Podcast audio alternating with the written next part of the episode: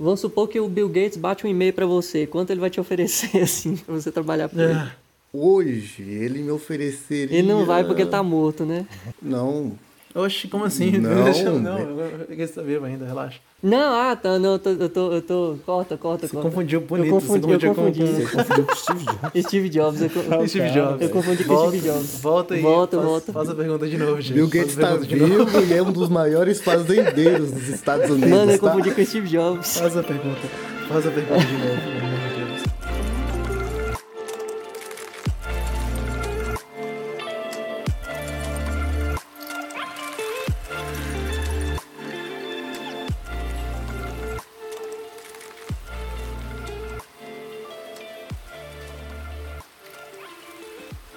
Sejam muito bem-vindos a mais um episódio do Encefalocast. Meu nome é Lucas Lima. Meu nome é Hélio Veloso.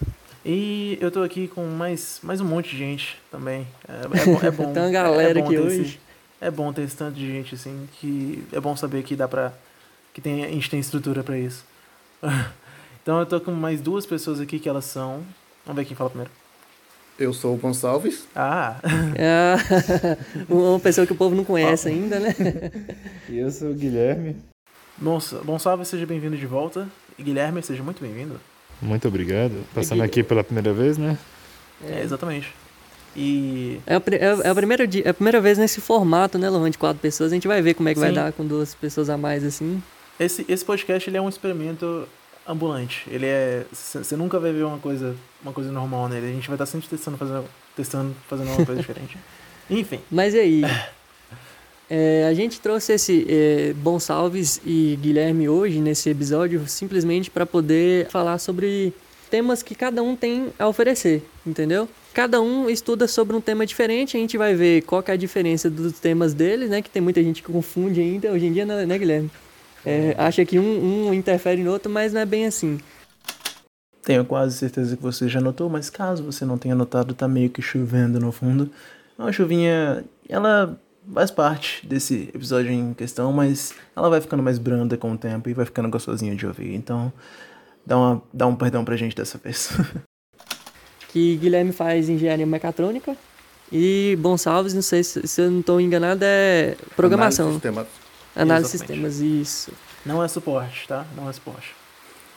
Bom, muita gente ainda faz essa confusão, né? Porque análise de sistemas e mecatrônica, todo mundo mexe muito com a programação, mas tem algumas coisas que complementam e outras coisas que divergem, né? Que fazem um curso ser diferente, ser singular Hum. cada um, né? Mas é, um- uma pergunta que eu tenho, assim, na, na mecatrônica, o que, que é? Vocês é tipo uns Tony Starkzinhos da vida? Vocês vocês fazem robôs? O que, que é? Resume Resume pra para mim. O que, que é, que, que é mecânica? Quando você sair da faculdade, você vai trabalhar em quê? Bom, a gente trabalha na maior parte de indústrias e tecnologia de ponta, mas a mecatrônica é simplesmente uma junção dos pilares, né? Que é a engenharia eletrônica, engenharia elétrica, engenharia mecânica e controle de automação. Então, Cacete. realmente é uma questão de mexe com robôs, tecnologias de ponta, com questões de dispositivos infravermelho, é tipo assim, é toda a nossa área. É os Tony Starkzinhos mesmo. É, são os Tony Stark da vida. Os Tony Stark. ai. E, e você, bom, é, vamos, vamos tirar essa, essa, esse tabu aí. Quando você sair da faculdade, que, com o que você vai trabalhar? A programação, ela mexe com sistemas do tipo redes sociais, para bancos, mas no ramo do dia a dia, o cotidiano, facilitar serviços rotineiros. Tipo, é, sistema operacional, esse tipo de coisa, né? Isso. A aplicação. Então, deixa eu ver se eu entendi direito. A mecatrônica ela vai ter uma aplicação mais, mais industrial e a. Mais e a- física, né, no caso. É, mais física, mais industrial, mas tipo ma- mais para empresas, mais para não, não é para o usuário final no caso, vai ser mais para grandes empresas que vão contratar é, os serviços mecatrônicos e o pessoal da, da, da análise de sistema eles eles estão no nosso dia a dia, eles, eles meio que fazem parte da galera que está facilitando esse essa nossa interação agora mesmo. É isso? Resumindo, é, Guilherme ele monta o robô e, e o bom ele programa o- a, a inteligência artificial, no caso. Não, no caso aí, como o Lohan disse, é o que a gente faz os mecatrônicos, a gente vai fazer mais uma coisa virada para indústrias, empresas, maquinários. E já, bom, ele faz análise de sistemas para o pessoal normal mesmo, como sites e aplicativos, assim, é mais a área dele. Ah, tá. Deu para entender. Tipo, em, em que. É eu, eu, fiz uma brincadeira aqui falando que você faz o, o robô e ele faz a inteligência artificial, mas em, em, que parte, de fato, assim, que as duas faculdades elas podem convergir uma com a outra?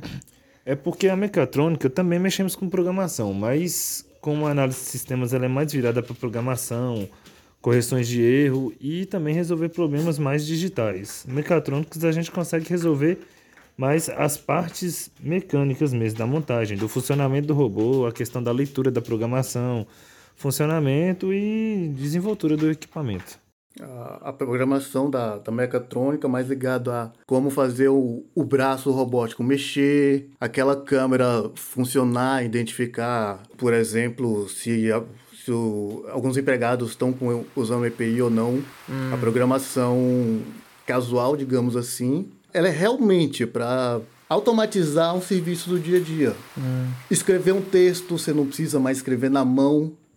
Hoje, na verdade, você nem precisa escrever, basta você editar. É louco. É a, é a faculdade dos, dos preguiçosos.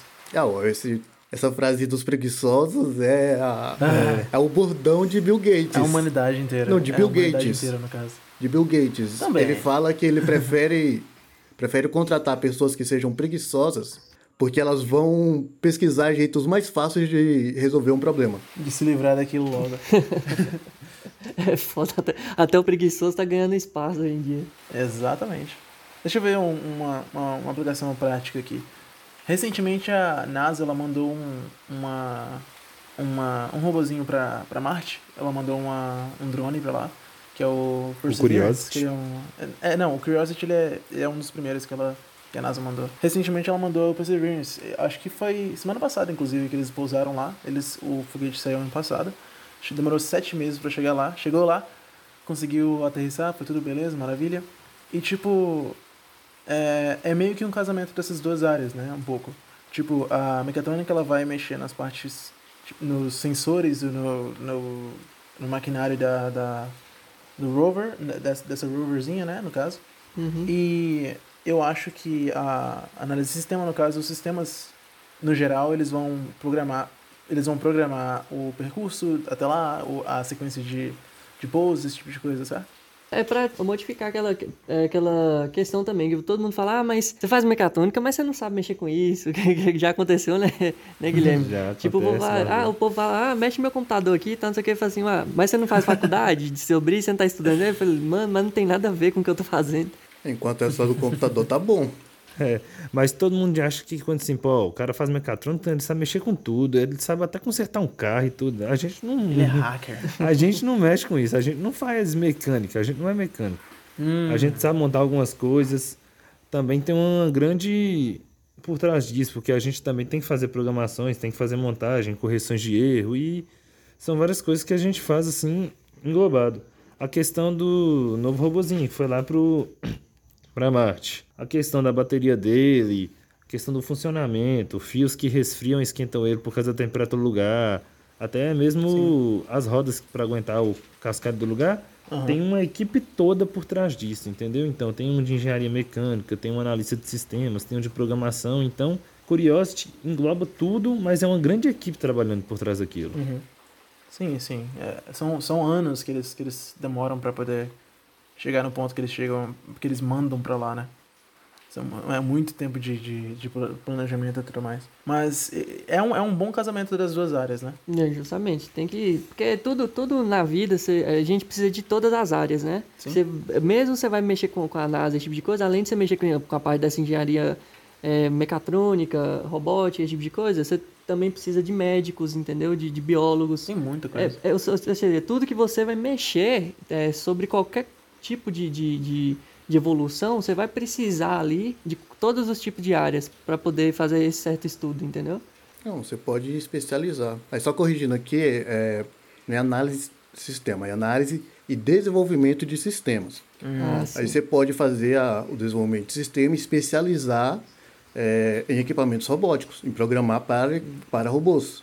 Ah, tá, entendi. No caso, qual vocês acham, quer dizer, tendo a perspectiva que vocês têm interna da, da área que vocês trabalham, qual das duas é a mais versátil, assim? Qual que você acha que dá para adaptar mais, a mais, mais situações no dia a dia? Quer dizer, no, na vida. do Enfim, mais aplicável no dia a dia da gente. Bom, no dia a dia eu acredito que a de bom é mais aplicável, porque ele mexe com a questão. A questão de você entrar hoje num aplicativo de banco, ou entrar num site, ou assistir um filme, qualquer coisa, tá tudo ligado à análise de sistemas. A minha é mais uma parte industrial, claro, vai ter o maquinário trabalhando, indústrias gerando energia o dia todo, mas o dia a dia eu acho que encaixa mais na análise e desenvolvimento de sistemas. E é, eu acho tam- também importante essa questão do, não só do dia a dia, mas a- em questão da, do- da pandemia do coronavírus. O que, que cê- vocês pensam assim? Como vocês estudam, vocês têm conhecimento? O que, que essas áreas têm contribuído para poder é, ajudar né, na questão da pandemia nesses estudos?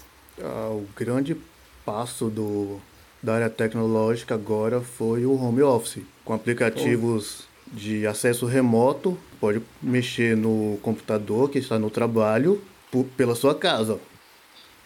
Evita aglomeração e tal. E também tem a questão da tecnologia desenvolvida que a gente consegue criar equipamentos para facilitar o cuidado de pessoas que já estão né, com coronavírus, que a gente vê aí que é muito difícil, e também alguns equipamentos de proteção, como protetor facial e máscaras assim mais desenvolvidas pela impressão 3D ou então pela eh, montagem manual mesmo. Eu acho que não tem assim um- uma que tem uma usabilidade mai, maior, porque a- chega, chega no usuário final o produto, o sistema. Mas se não fosse o- os equipamentos de produção, não, não, ter, não seria pelo menos tão rápido. Se chegasse, não seria tão rápido e alcançaria tantas pessoas. É, vamos, vamos falar agora do, do que o povo está querendo saber sobre as duas faculdades. É, uma remuneração assim bacana, porque tipo assim, vou falar, a gente não pode fazer uma faculdade, não pode procurar uma profissão por dinheiro, mas é uma coisa a se pensar, tanto na, na sua bom quanto na, na sua Guilherme. Qual que é a remuneração? Por que, que as pessoas vale a pena fazer esses cursos assim? Bom, primeiramente é como você diz, a gente faz uma coisa por gosto, né? Claro que a gente também entra pensando na remuneração. Porque ninguém vai passar fome, né? É, claro. caso. Mas a questão da engenharia, ela tem patamares, entendeu? Então a gente ganha de começo a uns 8 mil até final de uns 50 mil. Então, mas depende de um tempo de experiência, área de trabalho, no que você trabalha, o que você desenvolve também. E bom, no caso seu, mais ou menos assim. Já o desenvolvimento é, tem estágios também. Digamos que o Bill Gates, ele, ele manda um e-mail para você, tipo, querendo seu serviço, bom. Quanto que ele vai te oferecer, mais ou menos assim, o mínimo, para um brasileiro fazer um, sei lá, um- os seus serviços, assim? Olha, hoje ah, eu seria contratado pela faixa de 2 mil. Entendi. Mas eu sou. Eu no momento estou na, no estágio mais ralé que existe. Eu sou Não, Alé não, pô. Não, não fala assim. o, mais- fala o assim, nível não, mais cara. baixo que existe. Você, você também é importante, não fala assim de você mesmo. Você, você não é ralé.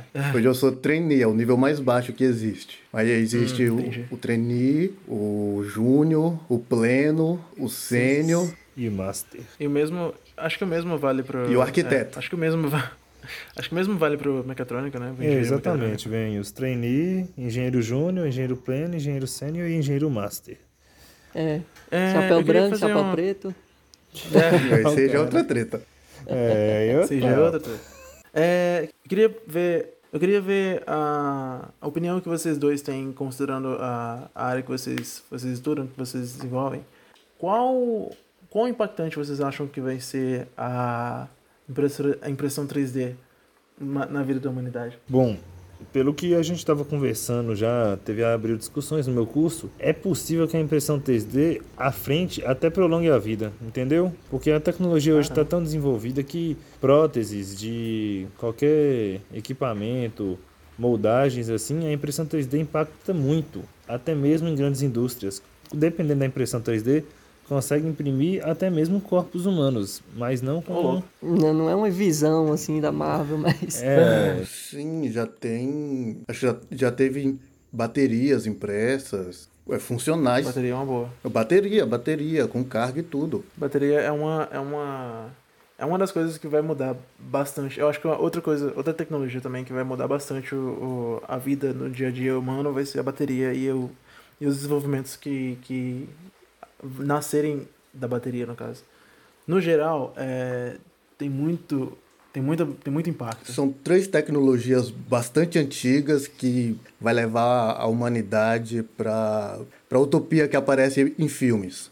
Uhum. Inteligência artificial não é uma tecnologia nova. Não. Não mesmo. A impressão 3D e energia solar. É. Energia sustentável, no, geral. no geral. Energia sustentável. É, voltando aqui no assunto aqui de impressão 3D, é, eu e Lohan, em um episódio passado, a gente falou sobre é, uma empresa que vai, é, não sei, se, se não me engano, Lohan pode me corrigir até, eu não sei se eles vão imprimir carne ou imprimir comida, não sei que, o, qual o, o sentido. Se for em questão de imprimir carne, é, faz sentido o que o Guilherme falou de prolongar a vida, que começa assim, imprimindo tecido como músculo, né?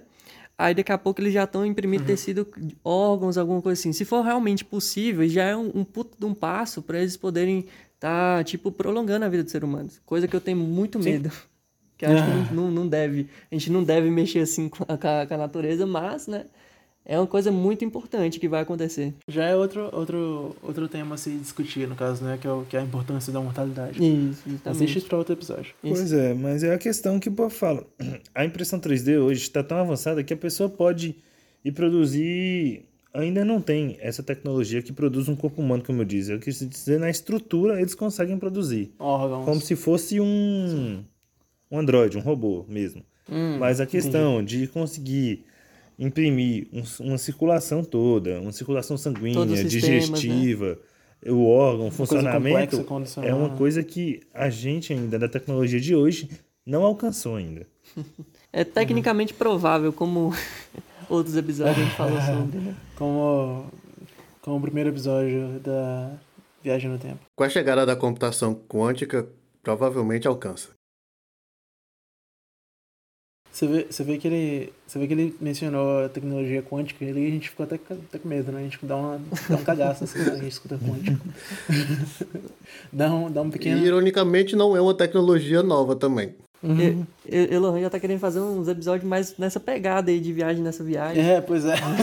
de multiverso, falar desse tipo de coisa. E vocês estão convidadíssimos se, se vocês quiserem voltar pra Vocês gente, estão demais. Com, pra, pra gente demais. fazer esse- esses episódios assim que é mais viajado, Mas, né? é, considerações considerações é, finais de vocês. O que, o que é uma coisa que vocês o que é uma coisa que vocês gostariam que todo mundo soubesse sobre sobre uma coisa ou várias coisas que vocês gostariam que todo mundo soubesse sobre O a profissão de vocês?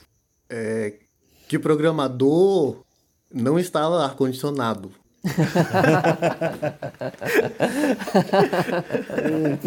Essa é boa. aí sim, cara. Não, mas existe, existe ofertas de emprego falando isso. Ah, não, não. Não é meme, é real. Meu Deus do céu, que horrível, que horrível. O programador instala ar-condicionado, então. É, de jeito. E você, Lohan? É, E você? Guilherme, Você, Guilherme?